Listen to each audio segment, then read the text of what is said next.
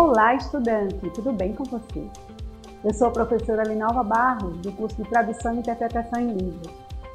Esse é o nosso primeiro podcast da nossa primeira competência.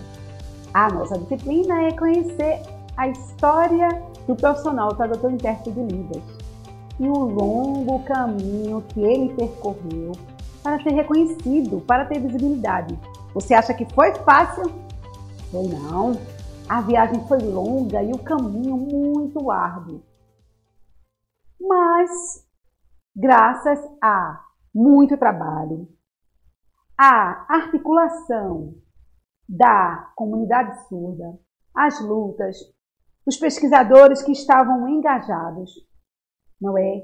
E o reconhecimento da Libras e a legalização da profissão de tradutor e intérprete, aí sim, só depois de tudo isso é que fez valer realmente né, o papel fundamental dele na comunicação. Mas aí eu pergunto para vocês, a comunicação dele é só com tradutor e intérprete?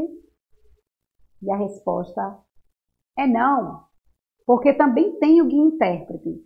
Guia intérprete, como assim? Vocês querem realmente saber quem é esse guia intérprete? O que ele faz? Tem certeza? Mas eu não vou contar aqui. Corre lá na nossa videoaula que te conto tudinho. Mas antes, hum, tem uma outra pergunta. Vocês já estão inscritos no nosso canal? Se inscreve lá. Acesse a EducaPE procure uma quantidade enorme de cursos que tem na nossa playlist e indique para os seus amigos.